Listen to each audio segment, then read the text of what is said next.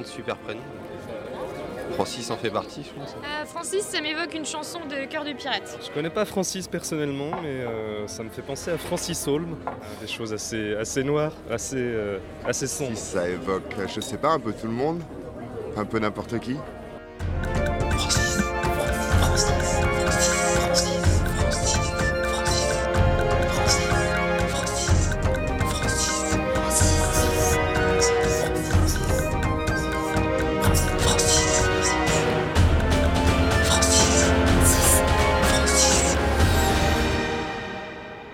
Francis est une émission pluridisciplinaire avec pour seule contrainte de parler des Francis en long, en large et en travers.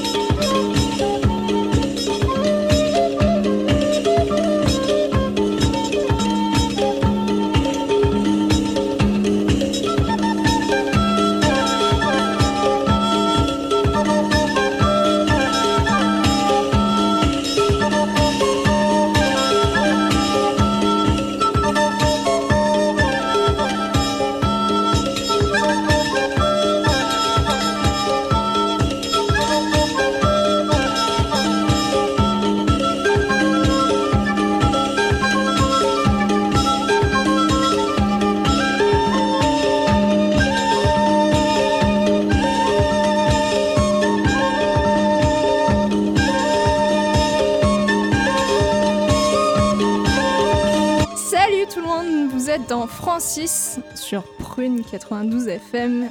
Et dans Francis, c'est très simple. On parle de Francis en long, en large et en. Travers. C'est bien. Je, suis, je prends toujours autant de plaisir à faire ça. Et on se demande s'il y a beaucoup de Francis, et il y en a plein. On le prouve chaque mois dans Francis, l'émission qui parle de Francis et qui part à la, déc- à la découverte de la planète Francis. Et nous avons déjà parlé de BD, cinéma, graphe, navigation, anarchisme, féminisme, queer, ville ou prix Nobel. Et cela ne fait que commencer car dans Francis, car Francis n'est qu'un prétexte pour parler de tout et de n'importe quoi. Et j'espère que pour vous comme pour moi, ça va devenir une évidence. Je suis Romane et dans Francis aujourd'hui, je suis accompagnée de vous venez de l'entendre, c'est l'hiver. Nous oui. l'entendons. Eh oui, eh oui. Euh, ouais, bah, c'est Elias. Bonjour. En 2002, euh, c'est quand même ma blague sur le, sur le rhume. Euh, parce que C'est important. on avait, à 113 chantait qu'ils étaient jeunes et ambitieux. Moi, je suis jeune et enrhumé. Ah ouais. Bravo Bravo. Merci. merci. On commence par des Eh oui, oui, oui, oui, oui. Donc, euh, nous sommes aussi avec euh, Déo. Salut Théo. Salut Roman. Déo. Non, c'est Déo. Théo, Théo. Théo est à Paris Théo en fait. et- temps. et Oui, Déo. Théo, oui. Et attends, on va le dire après. Ok, ok, ok. Trop tard. On a gâché la surprise. On va spoiler le pauvre petit Théo. Et nous sommes avec Flora. Oui, bonjour. Je suis là, en chair en os cette fois. Enchantée. Enchantée. Et du coup, vous ne l'entendrez pas comme euh, Déo l'a spoilé. Mais en ça. fait, je pense que Déo et Théo vont jamais venir en même temps parce que ça va, Ça va être trop, compliqué, ouais. trop embrouiller mon, je- mon jeune esprit. Sinon, on peut m'appeler Déo Grassas, qui est aussi mon prénom. Oui, c'est vrai. On peut faire ça aussi. Le blond, le brun. Bah oui, c'est très c'est- radiophonique. c'est très radiophonique. Euh, vous allez bien? Bah, Oui, oui, oui, oui, oui. Oh, ils en perdront d'ici Je- la fin de l'émission, mais à J'ai part ça, envie, tout de va faire bien. cette- j'ai envie de faire la blague de est-ce que tout le monde ça va et que tu éternues dix fois Ouais. dans Je l'émission. sais pas comment s'appelle cette petite partie du micro. Je vais laisser pas mal de microbes, je pense. La petite mousse, là La petite mousse, ouais. On la changera à la fin, t'inquiète. Ouais, genre, ce serait drôle que Prune change les micros à chaque fois que quelqu'un a le rhume. Hmm. Euh, donc, notre Francis du jour, je vous propose juste chacun de donner un indice sur notre Francis. Elias. Il était musicien. Euh, il a eu ses premières expériences musicales à la chorale de la paroisse. Attention. Un indice euh, très précis. Et Déo. Il a beaucoup composé grâce à son piano à pouce. Mon indice, c'est que euh, il a, c'est que on l'a passé à la première émission. Voilà. Pour Deux les fans fois, de je pense. Francis. Deux ou trois fois, je pense qu'on l'a, l'a passé. Pour ceux qui connaissent les émissions par cœur. si tu te rappelles, Elias. Oui, je me rappelle. C'est en 2006. Donc, euh, je pense tout le monde, grâce à ces indices euh, qui sont C'est complètement pertinents, euh, a retrouvé de qui on parlait. On parle, bien sûr, de Francis Bébé. Bébé. Bébé. Et- et comment on le prononce Comme, comme ça, bébé. Bébé. Bébé. Bébé. Bébé, je pense, ouais. Je suis faire bébé. tellement contente d'avoir quelqu'un qui finit par EY parce que genre c'est ma truc ma terminaison de mots préférée. Ah, comme motivé. Ouais. Allez. Comme allez. voilà. D'accord. Du coup, euh, donc qui c'est Francis Bébé? Alors euh, donc il a fait plein de trucs différents. Il a fait, euh, il a été journaliste radiophonique un peu comme nous, Un petit peu comme nous, un petit peu. Surtout comme nous. avec euh, peut-être euh, un très grand expert de la radio euh, comme nous. Il a été directeur du programme de la musique pour l'ensemble des États membres de l'organisation de l'UNESCO. Alors, exactement, ce qu'il faisait à l'UNESCO, il était responsable du service qui s'occupait de, de, de l'archivage des musiques, euh, des musiques traditionnelles africaines. Et, euh, et euh, il a été aussi écrivain, et, enfin écrivain de poèmes, d'essais, et comme euh, Elias l'a dit tout à l'heure, il a été aussi musicien. voilà. Et musicologue, Ethnomusicologue même, attention. exactement. exactement, tu es plus Non précis mais que moi. c'est ça, c'était le... En gros, c'est le premier euh, africain, si on peut dire, qui a rédigé un livre sur les musiques en Afrique. Avant, c'était que des bah, que des blancs qui s'étaient occupés de ça. euh, Enfin, personne n'avait jamais euh, rien écrit. Donc là, voilà, c'est le premier à, écrit- à avoir écrit euh, un livre euh, des musiques sur l'Afrique. Voilà, c'était la précision. Et du coup, il est, comme tu l'as dit, c'était un homme africain. Euh, pour- euh, plus précisément, c'est- il était euh, camerounais. Euh, il est né, je pas le- là où écrit. À Douala en 1929. Voilà. Voilà. Et, euh, et, il est, et il est mort à Paris, mais pour l'instant, En 2001. il est, par- il est né à Douala, au Cameroun. Et du coup, Nous allons parler du Cameroun voilà. avec Déo et pas Théo. Oh, ça va. hein. Donc pour les fans de foot, le Cameroun, c'est le pays qui vient de se faire retirer l'organisation de la Cannes 2019, la Coupe d'Afrique des Nations, l'équivalent de 3 euros pour des retards de travaux. Et pour ceux qui suivent l'actualité africaine, c'est aussi un pays en proie à un, un conflit latent, celui qui oppose les indépendantistes des régions anglophones au pouvoir central. En effet, le Cameroun n'est pas entièrement francophone, car 20% de sa population est de langue anglaise. Elle vit principalement près de la frontière avec le Nigeria et sont malheureusement humiliés et exclus par l'administration francophone. Cette guerre civile, qui n'est pas son nom, est très peu connue pour deux raisons principales. D'une part, le gouvernement contrôle les, médias, ainsi pour éviter tout discrédit, le sujet est très souvent évité. D'autre part, le conflit se trouve son origine dans le découpage colonial post-Première Guerre mondiale. En effet, jusqu'au traité de Versailles de 1919, le pays était une colonie allemande. Donc, suite à l'accord, le pays est partagé entre le Royaume-Uni et la France, d'où le, bilinguisme du Cameroun et le fait que Francis Bébé chante en français et en anglais. Donc les Européens ressentent une certaine gêne à intervenir dans un conflit dont ils sont en partie responsables. Et surtout, les Occidentaux s'appuient sur le pouvoir central pour lutter contre Boko Haram, qui sévit dans le nord du pays, vers la frontière avec le Tchad. Cette crise sociopolitique est devenue un véritable conflit armé depuis 2017 et a causé au moins 400 000 déplacés. Malgré le bilinguisme affiché par le gouvernement, la fin du fédéralisme en 1972 a mis la population anglophone en infériorité. Ainsi, des groupes d'opposants réclament le retour au fédéralisme, voire la proclamation d'un nouvel État autonome, l'Ambazonie.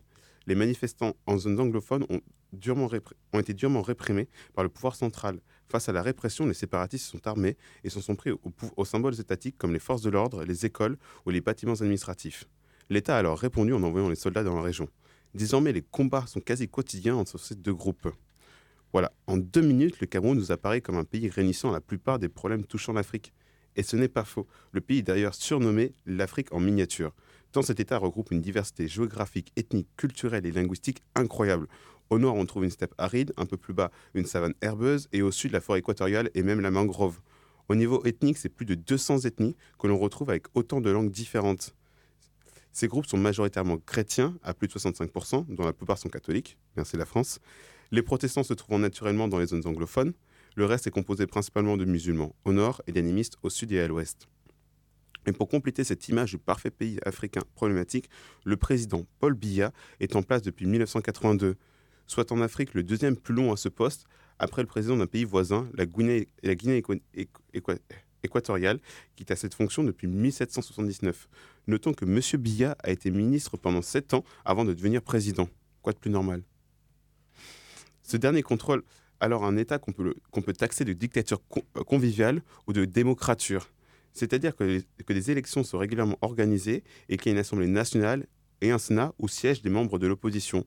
Mais tout est fait pour étouffer les différentes formes de contestation et les dissensions ethniques sont utilisées pour renforcer la légitimité du pouvoir central. Par ailleurs, la manifestation d'opposition au régime est punie de peine de mort. Sympathique, n'est-ce pas? Voilà. Donc le pays de Francis Bébé n'est- pas le plus agréable à vivre, sachant que la moitié de la population se trouve sous le seuil de pauvreté, que le PIB par, habit- euh, par habitant par arrivée de pouvoir d'achat est de moins de 3 000 euros par an et que le chômage est à plus de 30 Voilà. Mais après ces nouvelles pas très réjouissantes, revenons à la musique avec un grand musicien camerounais, Manu Dibango, et son mor- morceau légendaire Sol Mokassa, qui a inspiré Michael Jackson sous Wanna Be Starting Something.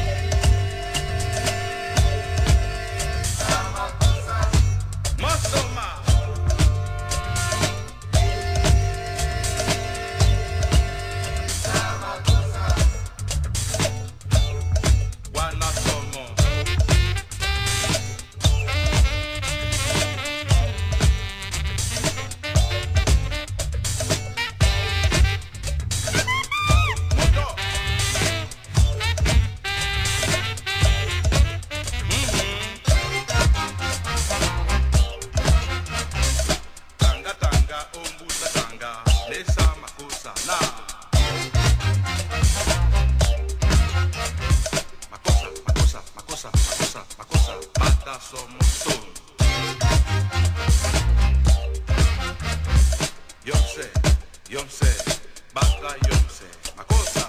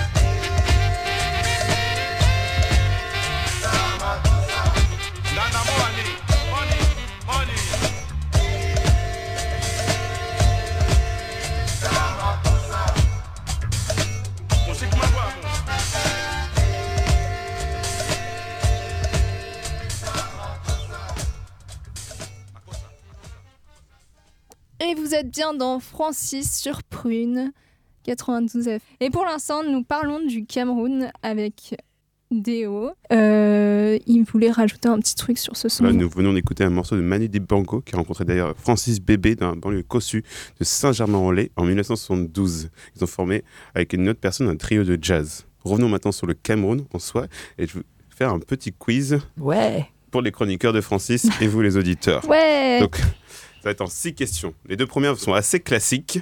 Vous êtes prêts Oui. Vous êtes chaud Alors, quelle est la capitale du Cameroun Ah non. Euh, bah, non, c'est pas Douala. Non, c'est pas Douala, mais Douala est au Cameroun. C'est déjà ça. C'est oui, non, non. C'est euh, juste Oh la honte.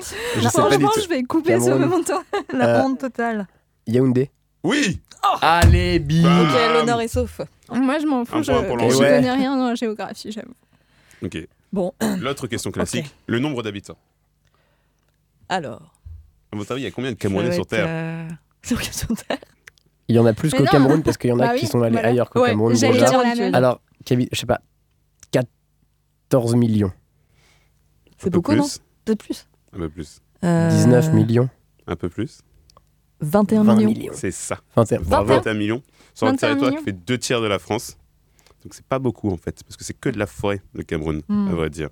Et les steppes arides au nord. Voilà, donc maintenant on va parler un peu de politique, comme tout à l'heure, quand j'ai euh, évoqué le président Paul Biya.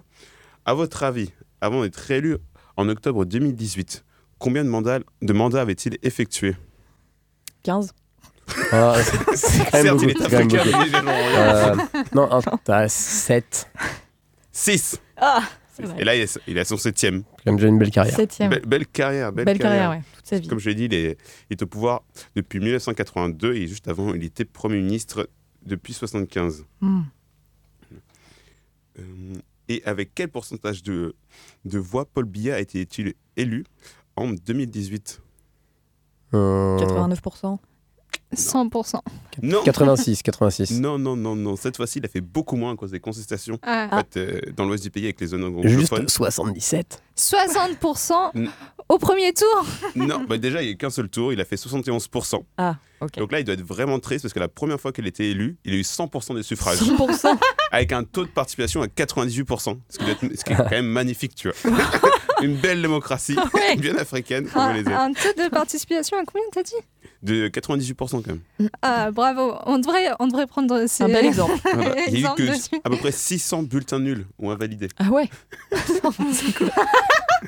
Mais genre, ça veut dire que si tu votes autre chose, Tu peux pas voter autre chose en fait. En fait, il y avait qu'un candidat. Oui.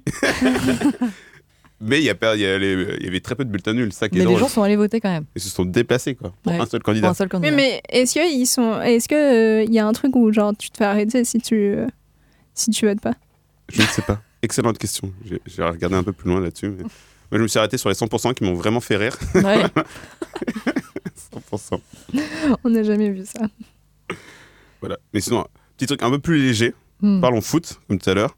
Donc, combien de Coupes d'Afrique des Nations le Cameroun a-t-il gagné? Sachant qu'il y en a une tous les deux ans. Hmm. Plus le Sénégal qui gagne en général. Non. Non, non je sais pas, 3. Un peu plus. 5. C'est 5. Ok Bien joué. Ah, je suis joué. spécialiste euh, du Et foot. en c'est avec l'Égypte le record en fait de victoire à cette compétition. On les appelle les Lions indomptables du Wow. Cameroun. C'est la meilleure équipe en fait euh, d'Afrique. Voilà, Très bien. On voilà ils ont d'ailleurs gagné la dernière édition en 2017. Sachez-le. Très important hein, pour parler Oui. des Camerounais. ne l'oublie pas. Ok. Voilà. Mais retard de travaux pour 2019. Mais du oui, mais bon, ça, bon, ça, c'est à cause euh, d'une histoire de corruption. Voilà. Et dernier fun fact assez intéressant, toujours au niveau de la politique, combien de présidents le Cameroun a-t-il connu? 3. 3 ou 2. Mais c'est Deux Ah, bravo Flora, spécialiste pour aujourd'hui du coup. Une belle démocratie toujours. Bravo. Donc il y en a un, en fait, depuis l'indépendance jusqu'en 1972. Et après, c'était Paul Biya. Voilà. Donc la plupart des euh, Camerounais, il a Paul Biya 85 ans. Voilà. Donc la plupart des Camerounais n'ont connu que lui, Bah oui. comme la majorité de la population en moins de 35 ans. Waouh. Donc C'est tout sur le Cameroun pour l'instant. Merci pour ce quiz. Vous savez tout maintenant sur le Cameroun. Ouais. Attends, tu peux redire le nom de la capitale non, t'as pas oublié en pour que- enfoncer le clou. non, mais c'est pour les auditeurs que je fais ça. Yaoundé. Yaoundé. Ouais, Il y a même 3 millions d'habitants là-bas. Ok, je dirai Ok, plus jamais sur, ça. sur, euh, Sur 20 millions d'habitants. sur 20 millions. Ouais, Ok. 21. Ok, forte densité. Est-ce que Ouais, c'est grand? T'es déjà allé? Non, je suis jamais allé. C'est loin du Rwanda en fait, le- mon pays d'origine entre parenthèses. Un jour peut-être, mais c'est pas un pays qui m'attire beaucoup parce que c'est un- pile sur la ligne équatoriale, donc il fait très chaud et très humide. Hmm. C'est assez dur à vivre. Ouais. Ok. Bah, vous vous demandez pourquoi on parle du Cameroun Parce que, en fait, c'est quand même un, un pays qui a fortement influencé euh, euh, Francis Bébé. Parce que il a quand même. euh, il a quand même Il est né quand Il est même. né là-bas quand même. Ça donne parfois une influence assez importante, le pays où tu nais. Ouais, il est né là-bas. non, et euh, il est euh, donc il est né dans une famille où son père était pasteur et il avait plein d'enfants. Euh, et enfin, genre, il avait 17 enfants, je crois. Et, et en fait, vu que son père était pasteur, il avait le cœur sur la main et il donnait à tout le monde et ses enfants passaient en dernier. Donc, euh, c'est son... ce qu'il dit, c'est que il est... quand il était petit, il avait vachement faim et que voilà. Et du coup, du coup, c'était, enfin, c'était pas une, c'était pas très facile comme, euh, comme, euh, Enfant. comme enfance. Et euh, et puis, en fait, ça, ça comptait, enfin, sa famille a compté pas mal dans son parcours parce qu'il, était très enfin, il était très proche d'un de ses frères qui s'appelait Marcel. Et euh, eux deux, ils étaient un peu, c'était un peu les, têtes pensantes euh, dans le sens où ils sont allés à l'école, ils ont fait de grandes études. Son frère Marcel, il avait, euh, il, il, est, il est médecin. Et d'ailleurs, enfin, il a été, il a été en prison aussi pas mal parce qu'il a été, il a été euh, directeur du parti travailliste. Et, euh, et euh, c'est son frère qui lui a offert son premier instrument, qui était le banjo. Voilà. Le banjo. Oui, le banjo. Ah ouais. Typiquement euh, camerounais, du coup, comme instrument. ok. Et euh, donc, euh, je sais pas si vous voulez, enfin, donc si vous voulez en dire plus sur la musique, il utilise des instruments tr- typiquement. euh, Bah, moi, juste pour revenir sur le. Sur, tu dis que son premier instrument qu'on lui a offert, c'était un banjo, donc c'est pas pour rien que quand il s'est mis à la musique, Francis Bébé, il s'est mis assez, assez tard quand même. Ouais. Mais il a commencé par en fait, euh, le premier, euh, les premières musiques qu'il a sorties, euh, c'était des, pas des morceaux de banjo, mais des morceaux de guitare. Donc Ouais. ça reste euh, de la même famille. Et il a fait son premier concert à 37 ans, je crois. Et quand il a fait du coup le, le, le trio euh, avec. L'hymne euh, de nos campagnes, euh, tout ça. non, mais le trio avec. euh, Manu Dibango. Voilà. Euh, bah, il avait 43 ans. Et donc, euh, ça enfin, c'était assez fou que, genre, en 6 ans, en fait, il, il, monte sur scène quand même avec euh, de grands artistes. Ouais, mais il, est- il a pas commencé à faire de la Enfin, c'est pas de son chapeau, quoi. Il a toujours Oui, fait de la bah oui. musique, mais il en faisait comme loisir. Et enfin, Oui, c'est son métier aussi, quand même. Oui, Oui, parce qu'il travaillait euh, pour ça. Et euh, du coup, euh, du coup, il parle. Enfin, après, en fait, au début, il a quand même eu des influences euh, coloniales parce que il- est. Enfin, la musique de son enfance, c'était aussi euh, Bach, par exemple. Il a travaillé euh, un peu de la musique, euh, la musique plus classique, on va dire. Et puis, Bah, en- occidental, quoi, de toute façon. Oui, que C'est occidental. purement de la musique occidentale. Oui, oui. Aussi, c'est. Il a fait ses études aussi à, Paris, aux États-Unis, donc forcément, c'est normal Oui, que ça se ressente aussi. Quoi. Oui, oui, non, mais c'est sûr. Et, mais c'est, en fait, c'est à- par rapport à son enfance, il a beaucoup écouté euh, du Jean-Sébastien Bach pendant son enfance. Et en même temps, euh, tout ce qui était euh, musique traditionnelle. donc, des- et puis lui, il a repris après dans ses musiques, il a, il a fait du, de la flûte pygmée qui s'appelle du dou. Et euh, du coup, il a fait, euh, donc euh, il a utilisé ces, ces flûtes-là et euh, du likembe aussi. C'est un piano à doigts. C'est, et c'est, je crois ce, que, ce dont tu parlais tout à l'heure. Oui, le Sansa, ouais. Aussi. Mais, je- mais du coup, je pense que c'est, enfin, ça doit être je sais pas si Bah, c'est le piano à pouce, c'est Ah. le Sansa. Parce que tous La les pianos sont à doigts normalement. Ouais, c'est ça. Oui, oui, tous les... oui c'est vrai que tous les pianos, les pianos sont sont à doigts. le piano à doigts de pied. Découvrez-le. C'est exactement la blague que a fait tout à l'heure. Mais non, mais j'ai vu des bonne, photos. Euh. J'ai vu des photos de Francis Bébé et il y avait écrit Francis Bébé qui le le le l'Ikembe. Eh bien, on fera une étude euh, plus approfondie des pianos On à a pouce. plein de trucs à dire sur la prochaine émission. hein. Je voudrais juste écouter qu'on écoute une interview. Alors c'est une interview qui est en anglais et, et du coup il va par- il parle de sa flûte euh, justement. It's a bamboo flute playing only one note. That's, that's the- only note you can get out of that flute. But the pygmies, who are uh, the inventors of this flute, are clever people. And I'm, um, I'm glad to tell about the pygmies around the world because when I was um, a boy, a little boy, they, they taught me that the pygmies were savage people just because they live in the forest, which isn't true. You know, it's not just because you live in the forest that you're a savage man or a savage woman. Uh, savage people, to me, live elsewhere than in, in the forest. You, they usually live in cities. But this is another problem, another, another question. Uh, the Pygmies have invented a, a fabulous musical technique or instrumental technique, which consists in having a conversation when, with their own instrument. You know, the, the, the, the technique is very simple, but someone had to, to find it out. And they did. You, you, you ask the, the flute to speak to you, and the, speak, the, the flute says something like, and you, you reply to the flute by saying,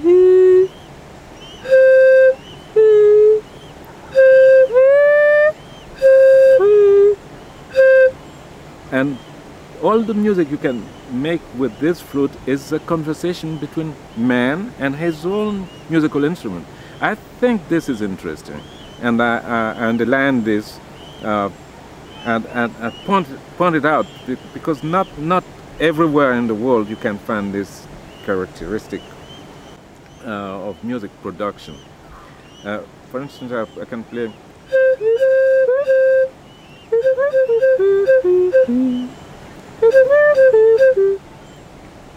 Using the same technique, you know, I'm teaching you how, how to do it.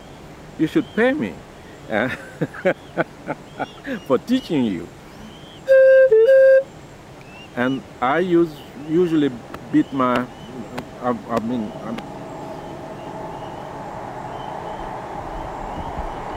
who made the train?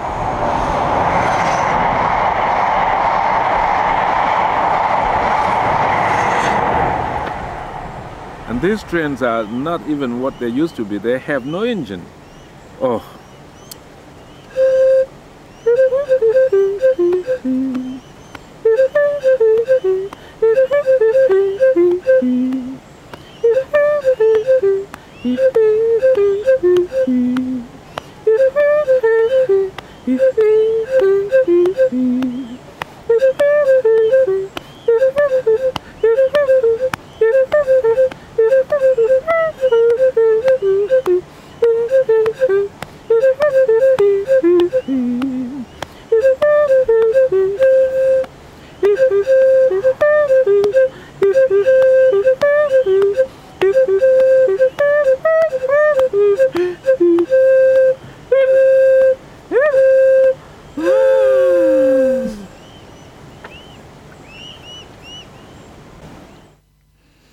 Vous êtes dans Francis sur Prune et nous entendions une interview de Francis Bébé qui expliquait comment fonctionnait sa flûte pygmée.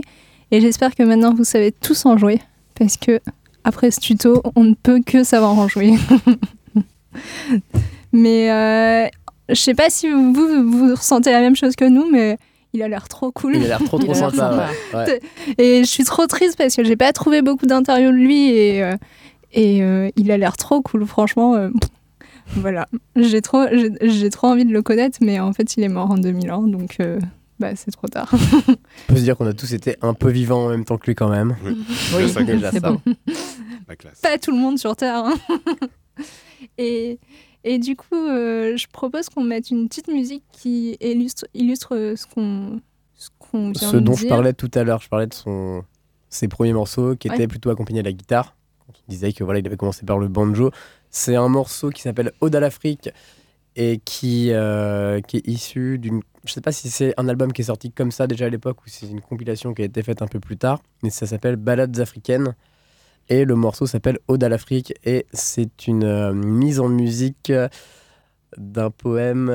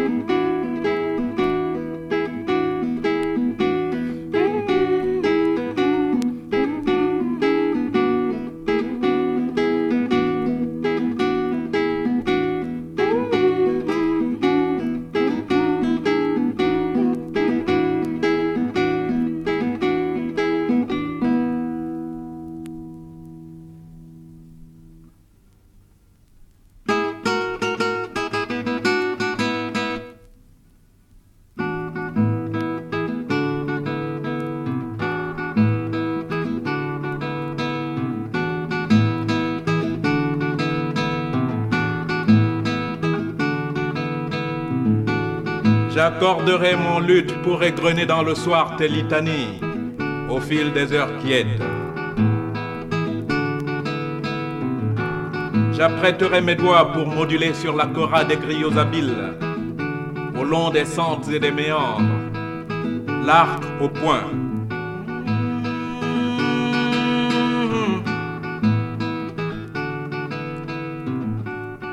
Je m'habillerai de lys et de velours pour glisser en cadence au rythme du tam-tam fou sur le parterre de lueur que traîne l'astre.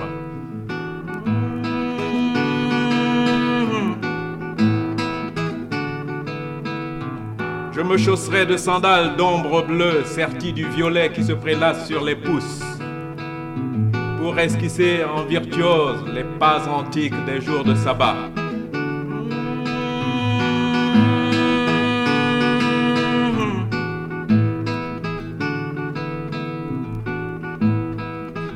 Me ganterai d'aurores et de soupirs pour louer sur la harpe de David les féeries des premières heures de la vie.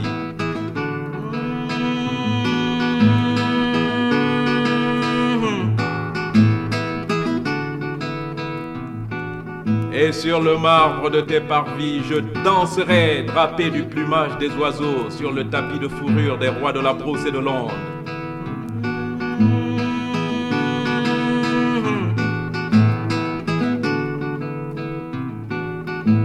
Je joindrai les bardes au seuil de ton palais d'Orient pour célébrer sur des instruments divers, en accords harmonieux et nouveaux, des forêts, des savanes, ta stature et tes métamorphoses.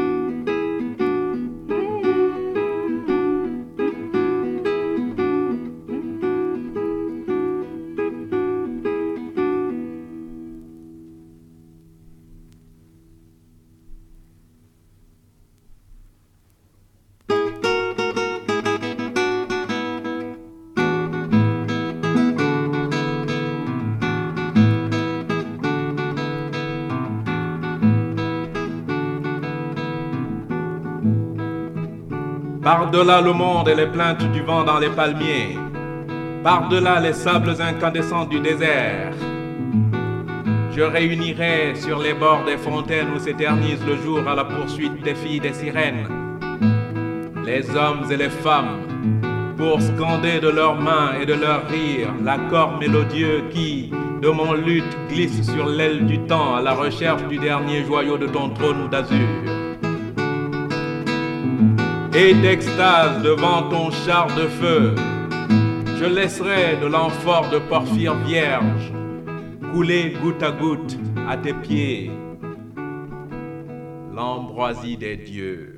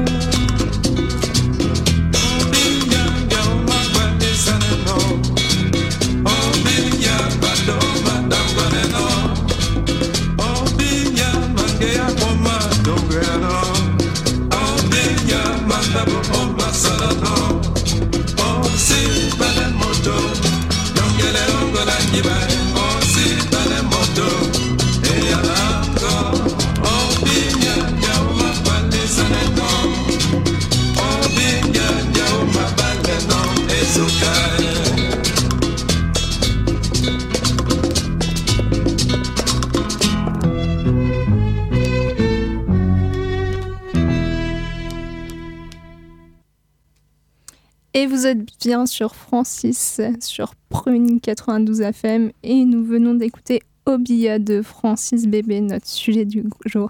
Et c'est moi qui ai choisi cette chanson. Une fois n'est pas coutume, j'ai choisi une chanson. C'est- Je crois que c'est la première fois en deux ans. Voilà. Bon, c'est faux. C'est faux Peut-être la deuxième fois. Ouais, voilà, peut-être la deuxième fois. Peut-être la dernière fois. Et non, non parce que je crois que c'est les- j'ai proposé deux chansons dans la dans l'émission. Donc vous l'écouterez la prochaine tout à l'heure. Et euh, du coup, euh, pourquoi j'ai choisi cette chanson C'est parce que euh, Vicky Edimo, dans une interview, il parlait de Francis Bébé. C'est Vicky Edimo, c'est un des plus grands bassistes camerounais. Bah, du coup, du coup il l'a conseillé, il disait que c'était sa chanson préférée parce que c'était une chanson typiquement traditionnelle camerounaise et du coup, du coup, voilà, il l'a trouvé cool. Et, euh, et donc euh, Francis Bébé lui a, lui, dit, lui a dit Tu seras un grand bassiste. Et euh, il avait raison. Voilà, je voulais, je voulais juste le souligner. Et cette chanson était précédée de Ode à l'Afrique, qui est une mise en musique d'un poème de Bernard Dadier, que, que Francis du coup récite euh, par-dessus sa composition à la guitare. Ok. Et du coup, euh, Francis Bébé, il a pas fait que un seul métier. Donc euh, tout à l'heure, tu disais, Elias, qu'il avait fait quoi? Il était bah, du coup musicien. Comment, Oui. comment Oh, on l'avait pas Eh oui, remarqué. eh oui. Non mais on dit, on fait comment je- Musicien, slash journaliste, slash écrivain, slash penseur, slash ethnomusicologue. Et, comme- euh, et du coup, Je suis serveur, slash dans la communication, slash. Chroniqueur, Francis. Slash. Euh, musique. donc euh, Elias vient de faire son CV en direct. et euh, du coup, on va reprendre juste les choses dans l'ordre. Donc, au tout début, il a été, en fait, il a émigré, il a, il a été au- en, Fran- enfin, quand- il, il a été en France en 1951. Après, il a été, il a émigré aux États-Unis. Et après, il est revenu en France. Et quand il est revenu en France, il, est, il a été en fait euh, bah, reporter ra- radio, comme nous, dans, euh, dans une société qui avait pour but de créer des radios locales dans les colonies françaises d'Afrique. Et, euh, et du coup, bah, lui, il est chroniqueur musical pour ça, enfin journaliste musical. Et, et en fait, il, enfin, déjà, il est bon dans tout ce qu'il fait. C'est un truc de fou parce qu'à chaque fois que tu, rega- que tu regardes euh, les, sou- les, euh, les expériences qu'il a, il fait quelque chose et il, il est plutôt très bon dans ce qu'il il fait. le fait. En plus de le faire bien, il est toujours euh, euh, reconnu par, euh, bah, par, euh, par les, on va dire, je sais pas, Les spécialistes. Ouais, les les spécialistes, spécialistes. les experts. Quoi. Alors, Ouais. s'il écrit un livre, il est récompensé. S'il fait de la musique, ça devient complètement culte, c'est trop bien. Euh, s'il fait des blagues, c'est super marrant. il fait tout bien. Et euh, du coup, là, en fait, euh, de cette expérience, il en a tiré un essai qui s'appelle La radiodiffusion en Afrique noire, qu'il a publié en 1963. Et donc ça, c'était son passé d'essayiste. Après, il a, écrit un roman qui, s'appelle Le fils d'Agatha Moudio en 1967. Et euh, il a reçu euh, le Grand Prix littéraire de l'Afrique noire en 1968. Comme je disais, il est bon dans tout ce qu'il fait. Et euh, du coup, bah, cette, enfin, ce, ce bouquin lui a permis d'écrire, enfin, a fait naître en fait la chanson qui est un peu la chanson qui qui, qui a été qui s'est diffusée très vite. C'était euh, Agatha. Et je crois qu'on l'a pas programmé, mais vous en On avez plein d'autres. euh, vous vous marquez euh, Cherchez YouTube. Agatha, Voilà. vous attendez la fin de l'émission et puis vous pouvez le faire. Après, vous revenez bien sûr à la playlist de Radio Prune. Et, euh, et donc, euh, Donc on disait que ce qu'il produisait, tout ce qu'il faisait, il le faisait très bien. Et aussi quand il a un vrai, tra- enfin, un vrai travail. travail. On sait bien que les artistes n'ont pas c'est pas un vrai travail d'artiste, hein, ça tout le monde le sait. Euh, non, quand il fait, euh, quand, enfin, quand il a un, un emploi genre euh, de type hyper sérieux, quand tu es ethnomusicologue à l'UNESCO, c'est quand même super sérieux, enfin, c'est c'est important. Et euh, pour resituer, je sais pas si on a précisé un peu ce qu'était l'ethnomusicologie. Est-ce Non. que, Non. eh, eh, est-ce que Non, vous savez ce que c'est l'ethnomusicologie Non, dis-le nous. eh ben, je vais vous le dire. L'ethnomusicologie, en fait, ça a été, euh, ça a été créé en, en- pour aller contre euh, euh, l'idée de musicologie. Parce qu'en fait, la musicologie, c'était vraiment l'étude que des musiques savantes euh, occidentales. Mm. Et l'ethnomusicologie, je crois que c'est un terme qui date des années 50 ou 60. Je sais plus par qui il a été proposé la première fois. Mais en gros, c'est l'étude des musiques qui sont délaissées par la musicologie euh, qui n'est que occidentale. Mm. Et c'est pour étudier les musiques euh, spécifiques à des cultures dans leur contexte culturel. Et donc, c'est ce que faisait Francis Bébé à l'UNESCO pour l'Afrique, du coup. C'est comme assez stylé comme métier, je trouve. Plutôt classe.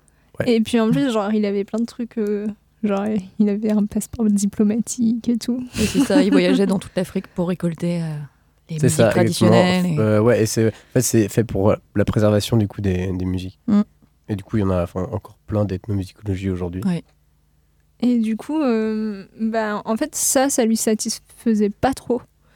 Euh, et, euh, et en fait, euh, bah, en 1973, après les vacances, il, les vacances, euh, ses vacances avec ses enfants, avec euh, deux- enfin, il y a deux de ses fils en fait qui, euh, qui ont témoigné.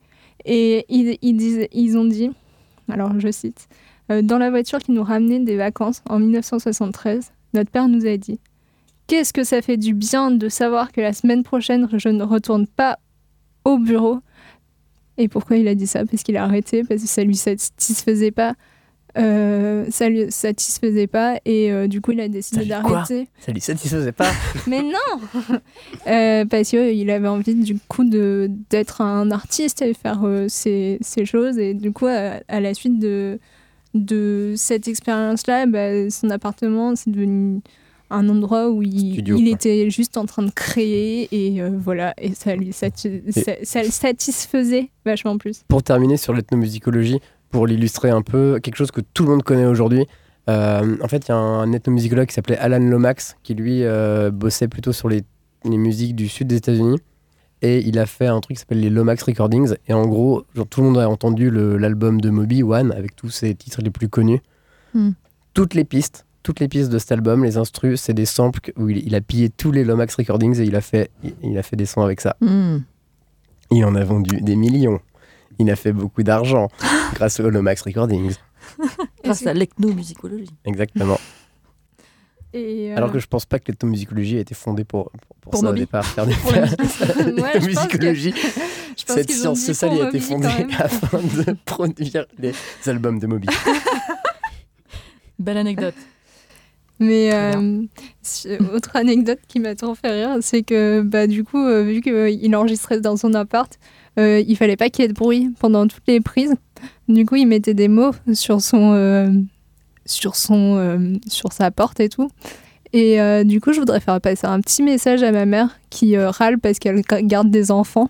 Et dès qu'il y a du bruit et euh, dès que tu sonnes, tu te fais, tu te fais tuer, hein, clairement. Euh, parce que tu vas réveiller les enfants quand qui dorment. Et du coup, euh, bah, peut-être que le mot sur la porte, c'est une bonne idée, maman. Petit message personnel. voilà. Bisous. Et euh, du coup, euh, Du coup, on écoute tout de suite le morceau Message personnel de. de- Françoise Hardy. Exactement. non, en plus, je dis ça, mais maintenant, on n'habite plus au même endroit, c'est plus la même euh, sonnerie. Plus la même maman. Quoi? Plus la même maman. Non, je crois que j'ai toujours la même maman. Est-ce que quand tu déménages, tu changes de personne? De parents, oui, oui. Change de, change de famille et tout. Ok. Et du coup, il a fait des, euh, des musiques humoristiques. Et euh, du coup, Elias, tu voulais nous en parler? Ah, pas exactement une musique humoristique, il a sorti des morceaux avec des, avec des paroles, euh, des paroles drôles, voilà, tout simplement. Je pense que c'était son ambition, parce qu'il faisait aussi, euh, bah, c'est de la pop en fait qu'il faisait, Francis Bébé. Et on va en écouter un morceau. Ah oui, on va écouter. Ouais, on va écouter le, le morceau euh, Si les Gaulois avaient su de Francis Bébé, puisqu'on en, c'est de lui qu'on parle. Et c'est c'est un morceau qui est, bah, qui est très drôle en fait, qui, euh, qui critique euh, l'as- l'aspect de l'éducation colonialiste, hein, puisque euh, au Cameroun, euh, les ancêtres n'étaient pas exactement des Gaulois. On écoute ça tout de suite. Allô, allô. Ici le poste post-colonial. Nous émettons depuis Paris.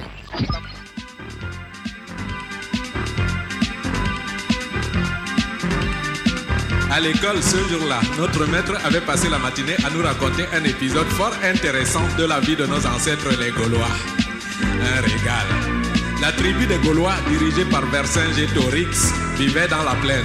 Quelques kilomètres plus loin, c'était le village des Romains. Son chef César possédait une longue vue magique qui lui permettait de voir le monde entier.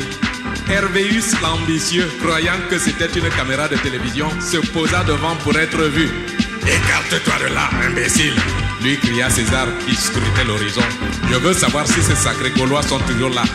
Si les Gaulois avaient su, seraient pas restés dans la plaine. Si nos ancêtres, les blancs Gaulois,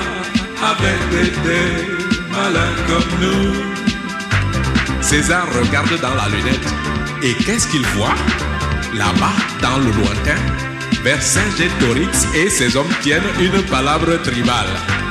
Les Gaulois sont toujours dans la plaine, dit César en souriant. C'est aujourd'hui que nous allons les capturer.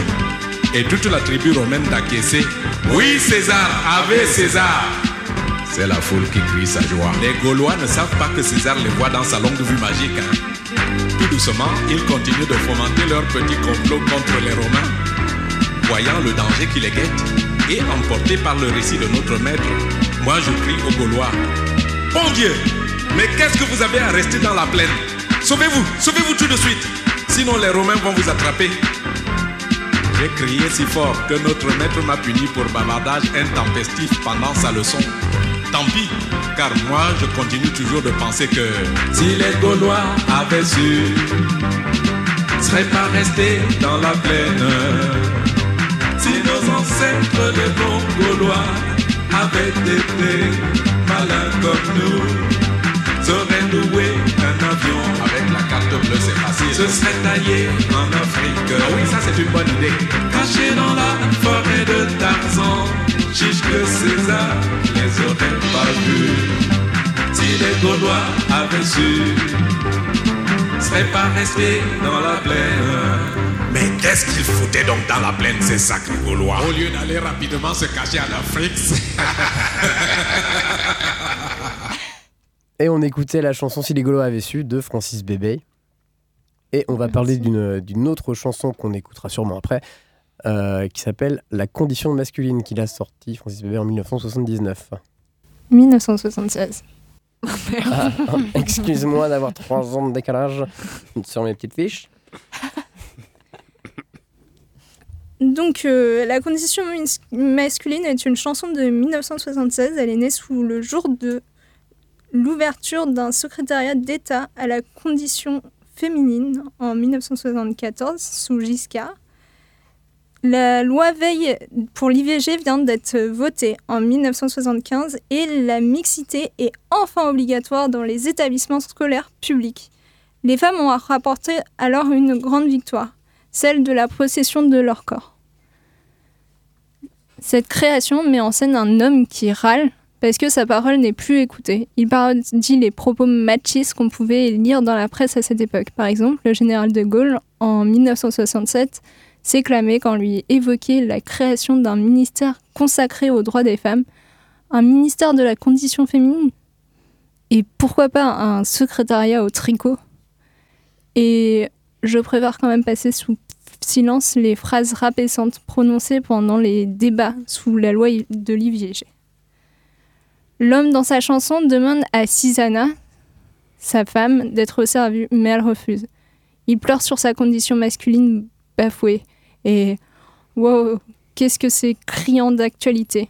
En faisant des recherches sur la chanson, je suis tombée sur un article de 2012 nommé Organiser la condition masculine d'un certain homme dit libre qui s'appelle John Gotland.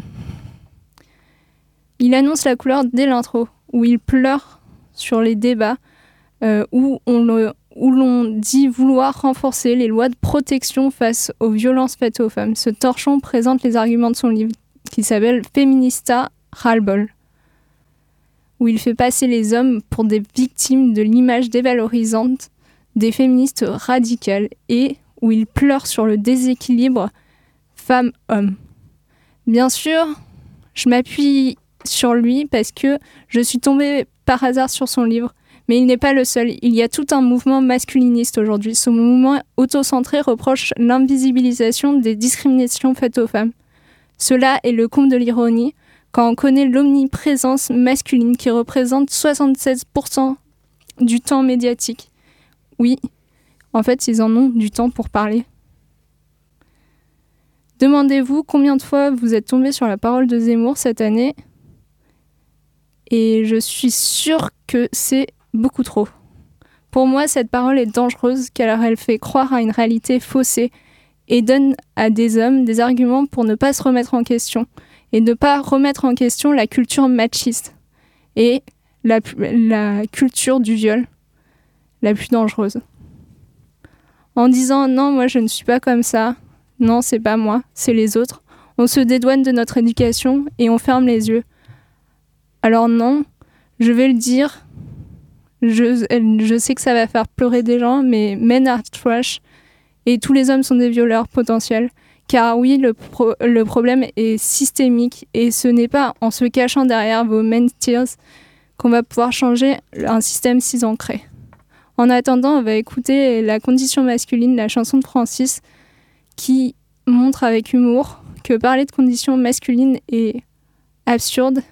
Et euh, je vous laisse comparer la différence entre sa condition qu'il craint et euh, celle de sa femme à qui il parle.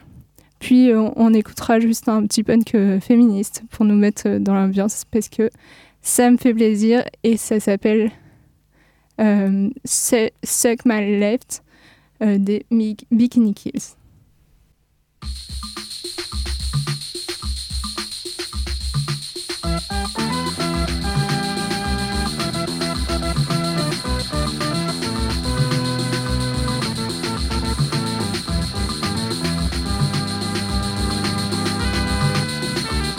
Tu ne connais pas Susanna? Susanna, c'est ma femme. C'est ma femme puisque nous sommes mariés depuis plus de 17 ans maintenant.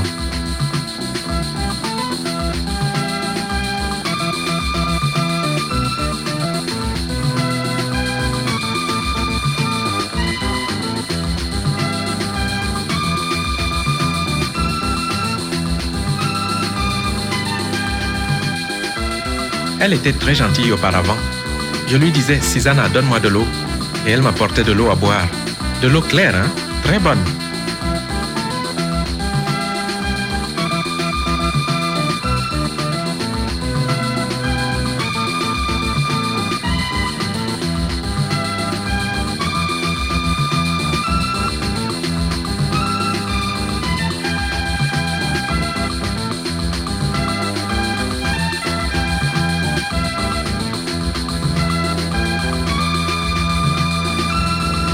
Je lui disais, Susanna, fais ceci, et elle faisait. Fais cela, et elle obéissait. Et moi, j'étais content. Je regardais tout ça avec bonheur. Ah, je te dis que Susanna, Susanna était une très bonne épouse auparavant. hein. Seulement depuis quelques jours, les gens là, ils ont apporté ici la condition féminine. Il paraît que là-bas chez eux, ils ont installé une femme dans un bureau pour qu'elle donne des ordres aux hommes. Aïe, tu m'entends des choses pareilles? Et depuis, toutes les femmes de notre pays parlent de la condition féminine. Maintenant, je dis à Susanna, donne-moi de l'eau. Elle répond seulement que la condition féminine, euh, il faut que j'aille chercher l'eau moi-même.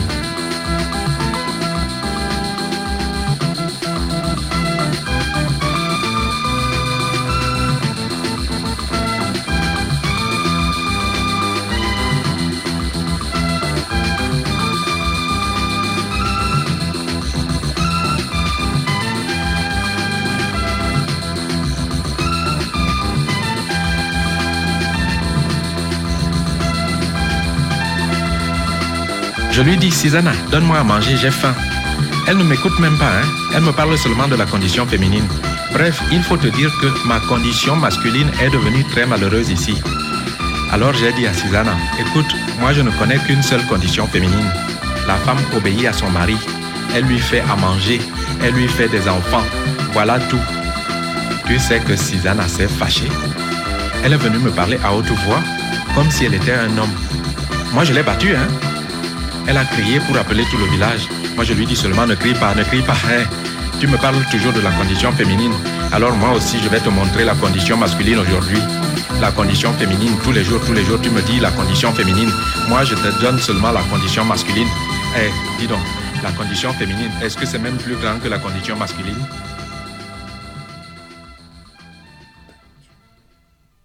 Suck my left one, take one.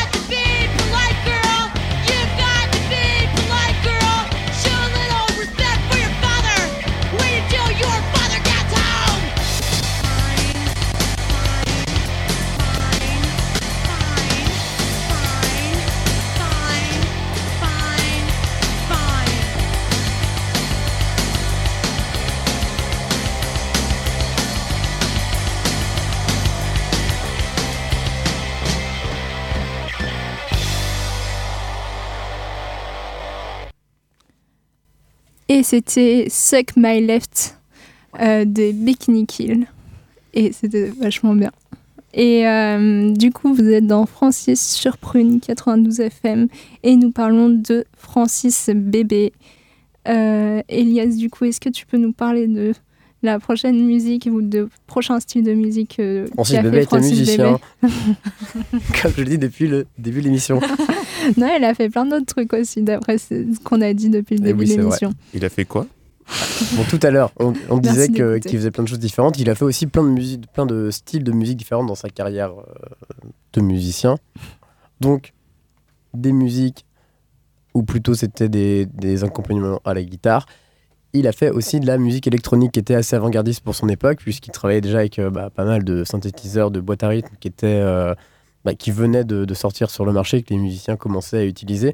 Et ça a été un des premiers à justement mêler les musiques traditionnelles africaines ou les, les sons ou des structures de chansons inspirées des musiques africaines pour, euh, pour lui produire sa musique et faire quelque chose de très très moderne. Et donc, dans, dans, dans, dans les années 2010, il y a le label Bird Mad Records dont Flora va nous parler tout à l'heure qui a réédité euh, deux compilations, enfin qui a édité deux compilations qui proposent euh, deux versants de sa musique plutôt électronique.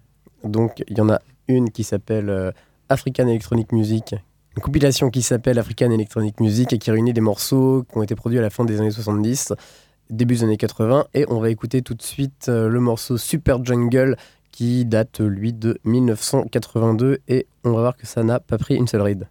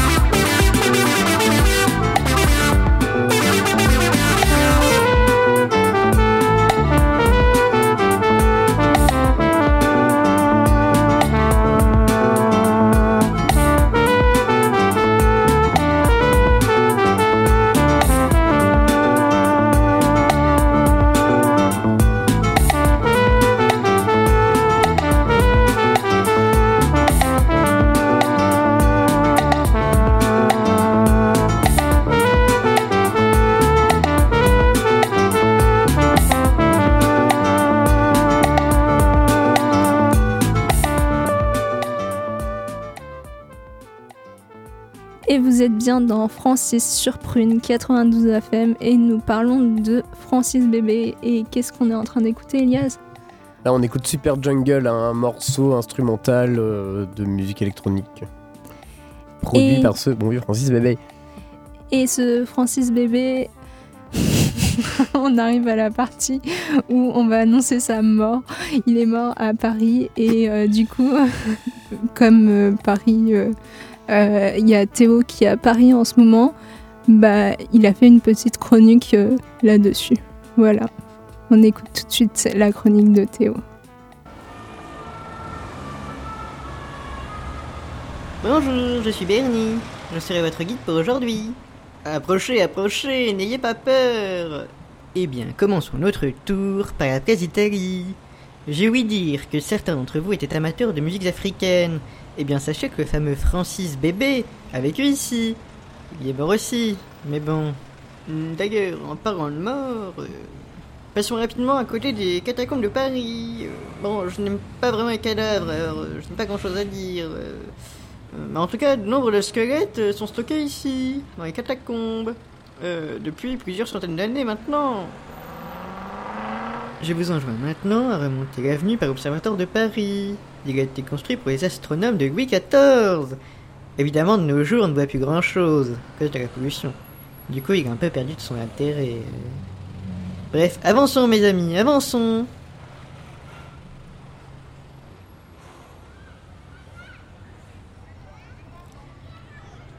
Nous voici maintenant au jardin du Luxembourg. C'est un jardin ouvert au public, créé en 1612, à la demande de Marie de Médicis d'ailleurs, pour accompagner le palais du Luxembourg au fond là-bas. Il s'étend sur plus de 23 hectares, de, de fleurs, de plantations et de sculptures surtout. Le jardin compte d'ailleurs pas moins de 600 statues, disséminées à travers le parc, toujours dans des positions très ingénieuses. Si vous plissez les yeux en direction du palais, qui est occupé de nos jours par le Sénat, vous pourrez décerner de drôles de petits boîtes vitrées. Eh bien, à l'intérieur se trouvent de beaux représentants de, de la pour défendre nos chers sénateurs en cas de besoin. Je ne vous conseille pas de vous approcher des grilles du bâtiment, vous n'avez pas signé de décharge. Traversons maintenant le faubourg Saint-Germain vers la tour Eiffel. C'est vraiment par excellence le quartier chic des ministères. Bon, je coupe un peu, mais... À votre droite, vous pouvez voir le musée du Quai du Quai Jacques Chirac. Il porte le nom de notre ancien président. C'est assez étrange, car habituellement on attend que le président soit mort avant de donner son nom à quelques bâtiments. Et maintenant, sur votre gauche, vous pouvez voir le pont de l'Alma, tristement célèbre pour la princesse Diane. Bon, continuons, continuons. Traversons maintenant la Seine par de la cité. Attention à la fougue sur le pont, ne vous perdez pas. Hein. Oh, pendant que nous y sommes, levez un peu le nez vers cette superbe horloge. Ce que vous voyez est la première et la plus vieille horloge publique de Paris. Eh oui. La tour du palais de la cité a accueilli cette merveille en 1370. Puis des améliorations successives à partir du 15e siècle ont été faites, évidemment, pour y donner son aspect actuel. Les décorations sont exquises, et chaque petite touche a été rajoutée au fur et à mesure par les différents monarques. Des centaines de personnes, voire des milliers, la croisent tous les jours sans même y prêter attention. Mais moi j'aime les vieilles choses, voyez-vous. Euh, J'ai même été bénévole dans une maison de retraite pendant presque dix ans. Passons maintenant sur l'autre rive.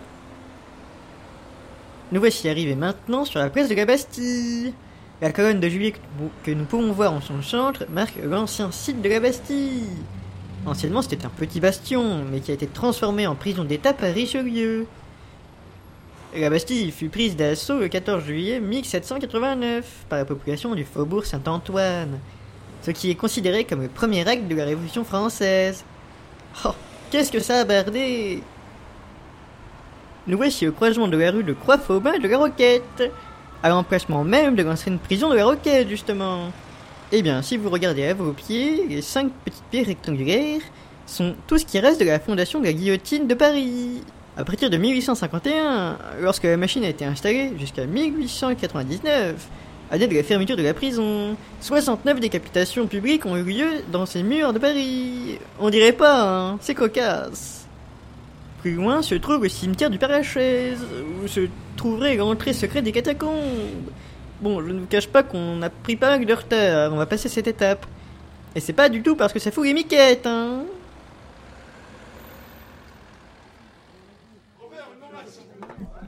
Rassemblez-vous, rassemblez-vous, merci.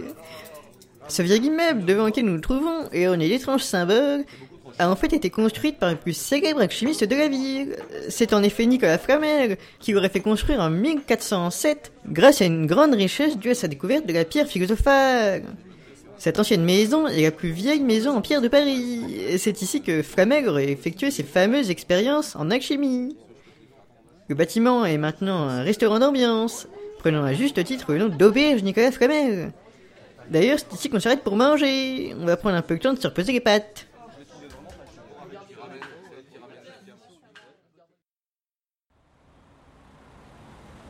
Reprenons notre route. Comment avez-vous trouvé notre petite auberge? Oh bah, oh, oh, Je trouve que ça coûte quand même un petit peu cher. Eh bien, euh, quoi qu'il en soit, continuons.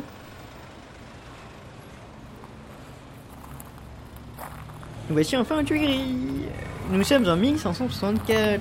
Et Catherine de Médicis, oui, la même que celle du jardin du Luxembourg, se dans le projet pharaonique de transformer des fabriques de tuiles en des mers royales, qui fut détruite depuis. D'où le nom Eh bien, savez-vous que ce jardin abrite un fantôme? Non Personne Cette légende des Tuileries vient en réalité de Jean Écorcheur, un boucher qui aurait été tué sur demande de Catherine, au motif qu'il connaissait plusieurs secrets de la couronne. Dis donc, il y a quand même beaucoup de morts dans cette vie. Au moment de mourir, il aurait promis qu'il reviendrait d'entre les morts pour se venger. Et à partir de cet instant, le fantôme des Tuileries devint la terreur du palais, en annonçant toujours un drame à celui à qui il apparaissait. Un petit homme rouge se montra pendant une nuit de mai 1610, lorsque Henri IV tomba sous le couteau de Ravaillac, ainsi qu'en juillet 1792, où il apparaît à la reine Marie-Antoinette, peu de temps avant la chute de la monarchie. Et même plus tard, en 1815, c'est Napoléon Ier qui se montre quelques semaines avant la bataille de Waterloo. Le dernier chapitre de cette légende se passe en mai 1871, en pleine insurrection des communards à Paris. Le palais des Tuileries fut alors incendié pendant trois jours et la silhouette du petit homme rouge fut observée par plusieurs témoins avant de disparaître jamais dans les flammes. Ah, écartez-vous, écartez-vous, attention. Une autre visite guidée en Segway va nous dépasser.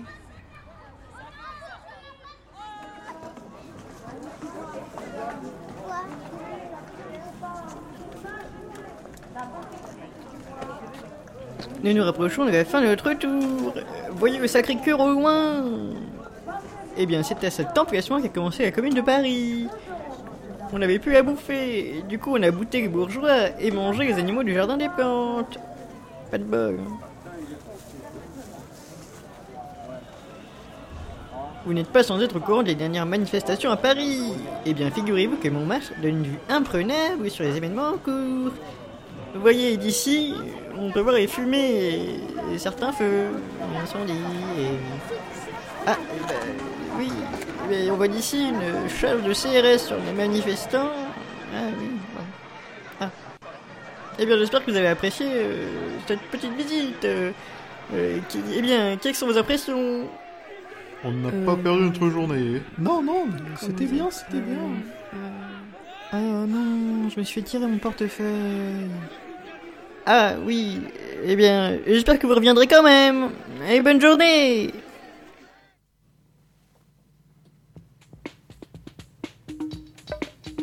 On les aime bien, on les aime bien. Quand ils sont là, on est content. On les aime bien, on les aime bien. Quand ils s'en vont, on est heureux.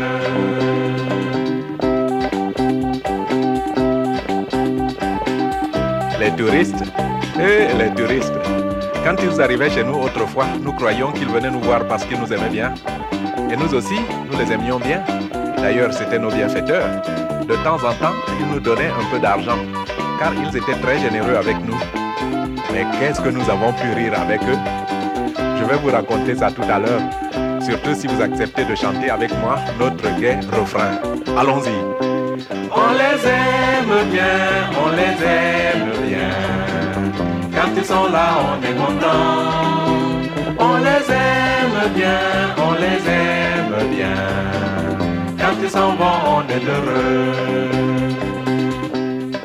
C'était leur façon très drôle de nous donner de l'argent qui nous faisait rire. Ils prenaient deux ou trois pièces de monnaie et au lieu de nous mettre ça dans la main comme nous autres nous faisons lorsque nous offrons quelque chose, ils lançaient les pièces en l'air et pas dans notre direction. hein. Alors il fallait voir cette course au trésor. Petits et grands, enfants et adultes, nous nous précipitions joyeusement sur les pièces d'argent. Nos bienfaiteurs étaient joyeux, eux aussi. Ils riaient aux éclats. Et il y en avait même certains parmi eux qui étaient si heureux de nous voir heureux qu'ils prenaient des photos de la scène. Ah, c'était magnifique, hein? On les aime bien, on les aime bien. Quand ils sont là, on est content. On les aime bien, on les aime bien. Quand ils s'en vont, on est heureux. J'étais gamin à ce moment-là. Qu'est-ce qu'ils m'impressionnaient, les touristes? Ils étaient bien vêtus. Et ils se ressemblaient tous, car ils avaient la même façon d'arriver chez nous sans nous prévenir. Et aussi de quitter notre village sans jamais nous dire merci, ni même au revoir. Dans le fond, ils étaient bizarres quand même. hein. Mais surtout, ils étaient riches. Et dans mon tout petit fort intérieur, je me disais, quand je serai grand, je serai un touriste de profession. C'est là un bon métier. Car lorsqu'on est touriste, on est riche et on voyage et on donne de l'argent aux autres. On les aime bien, on les aime bien. Quand ils sont là, on est content. On les aime bien, on les aime bien. Quand ils s'en vont, on est heureux. Et je me disais encore dans mon tout petit fort intérieur, quand je serai touriste et riche, je vais voyager dans le monde entier et semer le bonheur en jetant de l'argent en l'air pour les autres gens. Vive le tourisme international. On les aime bien, on les aime bien. Quand ils sont là, on est content. On les aime bien, on les aime bien.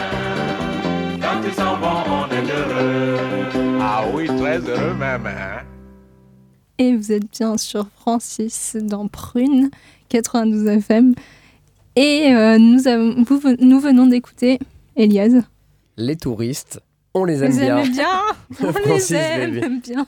On les aime bien.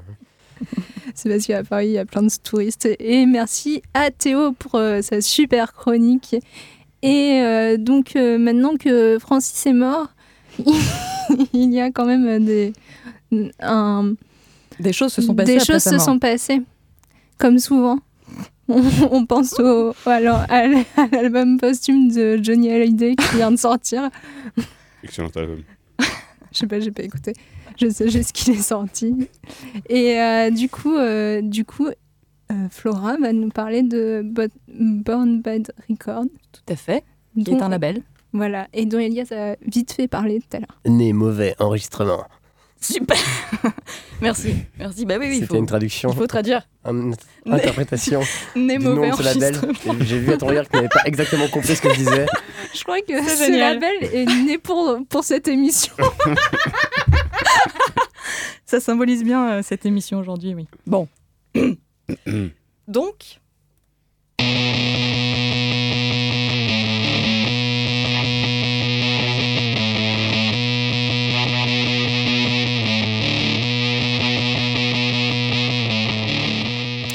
Quel point commun entre frustration, JC Satan, violence conjugale, usée ou cheveux?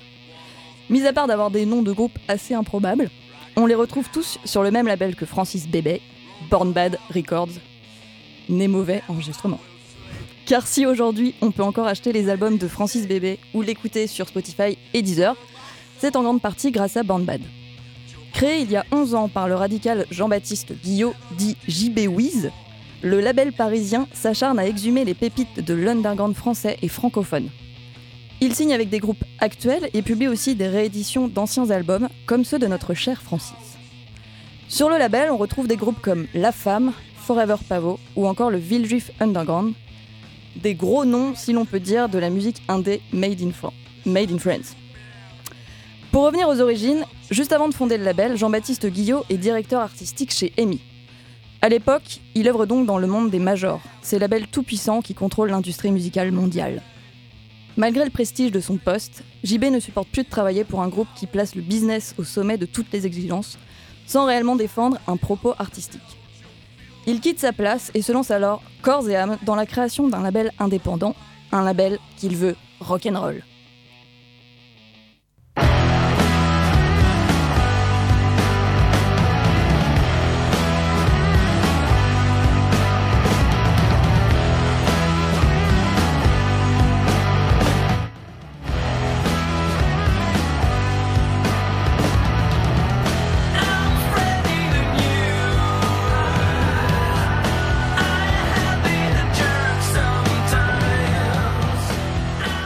Sa vision du rock, c'est celle d'une musique brute, animale, bancale, avec des groupes qui sortent de nulle part, pouvant créer des albums plus ou moins égaux, mais qui ont la rage, un peu comme lui.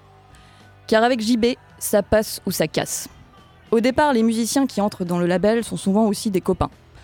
Par exemple, le tout premier album produit par Born Band Records est celui du groupe Frustration. Ils se sont rencontrés autour d'une passion commune, en retapant de vieilles voitures américaines. Pour lui, la personnalité des musiciens prime presque sur leur musique. Et c'est d'ailleurs une différence de taille avec les majors. Borban, Born Bad, Born Bad pardon, entretient une proximité avec ses artistes. Ils sont comme une grande famille ou une bonne grosse bande de potes. JB les laisse absolument libres dans leurs choix artistiques, chose souvent quasi impossible sur un gros label commercial. Born Bad revendique ainsi de produire des groupes en marge, loin de la musique dite grand public. Il ne veut pas faire dans la facilité et est fier d'être considéré comme de la mauvaise graine. Mauvaise graine est d'ailleurs le nom d'un docu euh, assez intéressant sur le label de Band et sur euh, dans lequel on entend beaucoup les artistes du label euh, parler de leur expérience, etc. Notamment on entend parler, on entend JC Satan, le groupe JC Satan, parler dans ce docu. Groupe qu'on entend en ce moment même derrière moi. Durant les premières années du label, les groupes produits se placent donc plutôt dans cette mouvance garage nerveux, post-punk, un rock assez crado. Mais progressivement, de nouvelles sonorités vont apparaître au sein de Band Bad.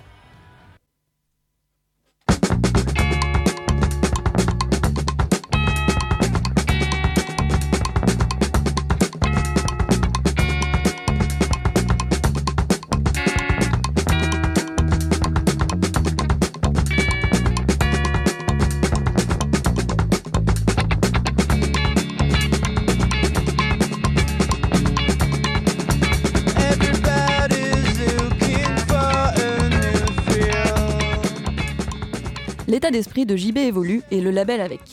Il comprend avec le temps que la pop ou la chanson peuvent aussi être rock'n'roll et subversive. C'est avec des groupes comme Forever Pavot ou encore François Viro, que l'on écoute en ce moment même, que le label s'ouvre à d'autres horizons. En 2017, Born Bad Records remporte le prix du petit label au prix des indés. Depuis 2016, cette cérémonie organisée par des producteurs indépendants récompense les artistes et les labels indépendants en France. Pour Born Bad, qui souhaite à tout prix rester en marge, recevoir cette récompense revient un peu à entrer et être reconnu dans le système. Mais JB préfère considérer cette victoire comme un exemple positif afin de prouver que les labels indépendants sont bien présents en France et peuvent être encore les derniers remparts contre les majors. Le directeur du label affirme ne pas avoir vocation à ce que Born Bad devienne un- une trop grosse machine. Quoi qu'il en soit, depuis sa création, plus d'une centaine de disques sont sortis et de nouveaux groupes viennent chaque année rejoindre la bande de Born Bad Records.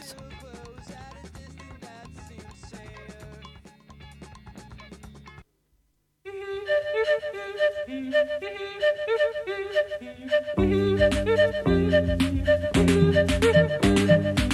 are people in town and crazy people in town eating bread and butter and honey and drinking black coffee cola.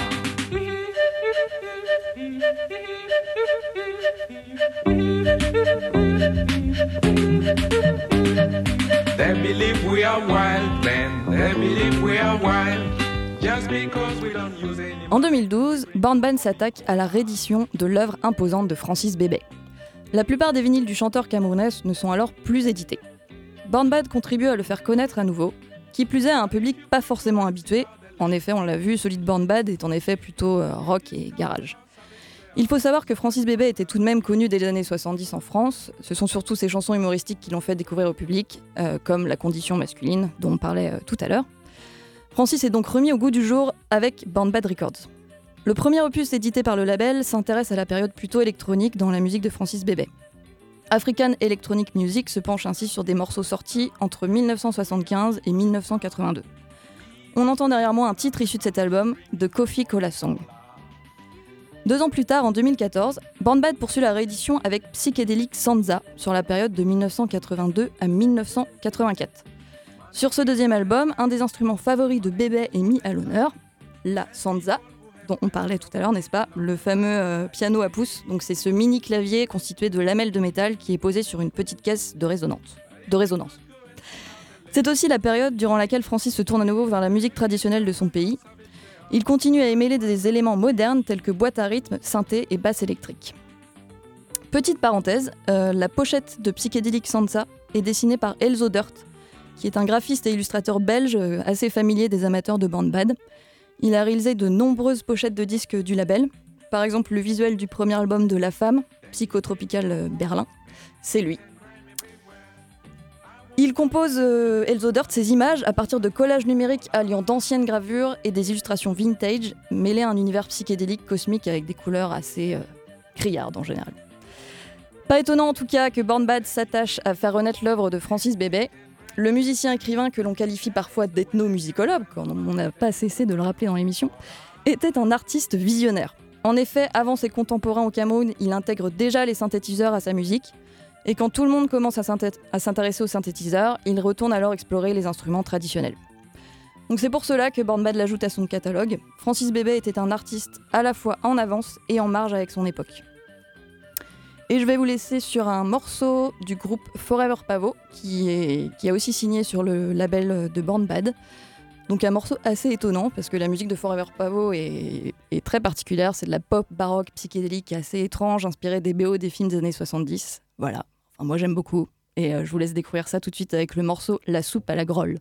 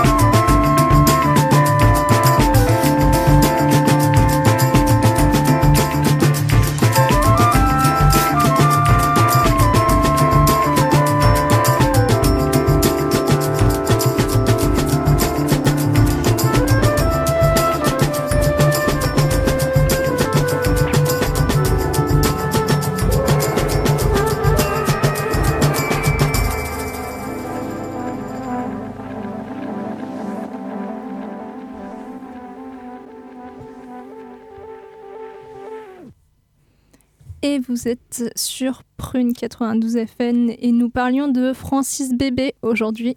Et euh, juste Flora, est-ce que tu peux nous redire qu'est-ce qu'on vient d'écouter? C'était pas Francis Bébé. Et non, c'est Forever Pavot avec son morceau La soupe à la grolle.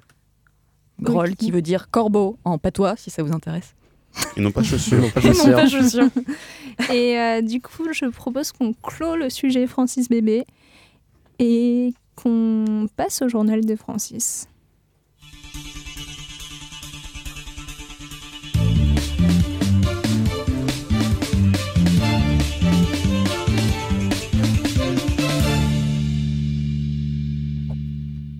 Journal des Francis de décembre, journal des Francis de Noël. On commence ce journal avec évidemment les sapins de Noël. En effet, dans le progrès, le 2 décembre, on y voyait une photo de Francis Gérard devant les sapins, prêts à rejoindre une jardinerie de la vallée du GR. Producteurs de sapins de père en fils, ils vont passer leur mois de décembre à en vendre sur le marché de Noël de Saint-Étienne. De père en fils également peut-être. 47 ans à diriger l'hôtel Le Bretagne. Le Bretagne, c'est un hôtel-restaurant à Saint-Omer et il est dirigé par l'Odo-Marois Francis Beauvalo. Il est arrivé à 23 ans en 1971 et a réussi à avoir une étoile au Michelin de 1977 à 1983.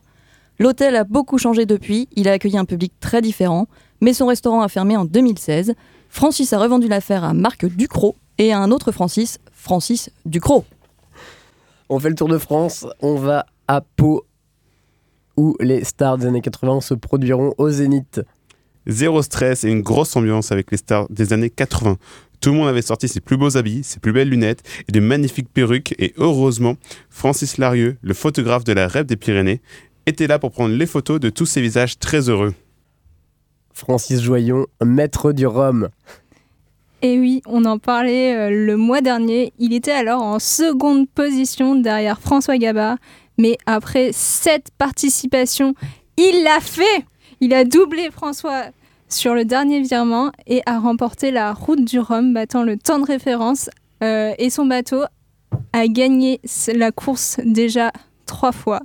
On est tous heureux euh, et on félicite Francis. On écoute l'interview qu'il a donnée en arrivant à euh, Pointe-à-Pitre, à France TV Sport, où on ne peut une fois de plus admirer son humilité. Avec euh, Francis Joyon. Francis Joyon, félicitations pour euh, cette victoire sur la 11e édition de la Route du Rhum. C'était votre septième participation. J'ai envie de dire enfin, ça y est. En fait, j'ai pas beaucoup de mérite. Le bateau gagnait à chaque fois. Donc euh, voilà, si je gagnais pas, j'étais un âne. Voilà, c'est ce que j'ai cru comprendre. Donc il fallait absolument que je me fasse un petit effort. L'effort a quand même été payant puisque l'effort vous l'avez porté jusque sur la ligne pour batailler, euh, pour euh, dépasser, rattraper euh, François, François Gabard. Ouais, ouais, on a eu un, un virement d'anthologie juste avant la ligne et c'est vrai que ça c'était quelque chose de formidable quoi, de, de réussir à marquer un, un super régatier comme François. On avait le sentiment que c'était presque un match race que vous avez fait ici en bête Pointe-à-Pitre. Ah bah c'était vraiment ça, oui. oui. Vous attendiez à ça quand vous avez pris le départ euh, euh, de Saint-Malo, vous dire que ça allait se terminer comme ça et qu'on allait approcher quelque part pour ce 40e anniversaire les 98 secondes de ce fameux record entre Mike Birch et, et Michel Malinowski Parce qu'on en était quelque part, on n'en était pas loin ce soir. Ouais, on doit être pas très loin des 98 secondes de, Mike. Moi, j'ai beaucoup d'amitié pour Mike et c'est vrai que je suis content euh, de lui offrir un petit, un petit paquet cadeau comme ça. Et vous êtes bien dans Francis, on vient d'écouter euh, Francis Joyon, euh, maître du rhum. Et euh, j'adore le rhum et j'adore les bateaux, donc ça me fait bien plaisir. et euh, l'émission se termine. Et donc je voudrais avant ça proposer à chacun de dire un dernier mot.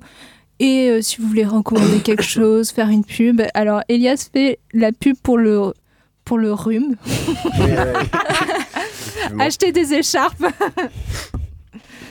Est-ce que vous voulez faire des petites recos, euh, des petits... euh, Eh ben, on peut, faire de la pub pour Prune, pour euh, Boom Bomo du coup, parce qu'en fait, euh, on n'en a pas parlé, mais le rappeur Rossé a sorti un album récemment, et en fait, dans cet album, il honore les luttes anticoloniales et ouvrières, et il reprend des textes notamment de Francis Bébé. Et il se trouve que dans Boom Bomo, la semaine dernière, le 28 novembre, si je me trompe pas, euh, ils ont eu Rossé au téléphone pour une interview. Donc, euh, allez écouter ça. Et c'était donc euh, le C'est le mercredi, c'était ouais. le 28. Le 28, ouais. Donc c'est ça, le 28. Ok. Déo, est-ce que tu as une petite recommandation à Oui, faire tout à l'heure, nous avons écouté un morceau de Manu Dibango, Sol Makossa, qui est emblématique pour le courant musical qu'il représente, c'est-à-dire l'afrobeat, qui est né au Nigeria, donc le pays voisin à l'ouest euh, du Cameroun. Et un de mes morceaux préférés d'un Nigérian, c'est Ebo Taylor. Et ce morceau s'appelle Life, Love and Death. Écoutez-le, il est long, mais il est incroyable. Ok, merci. Et euh, Elias, est-ce que tu as une petite recommandation?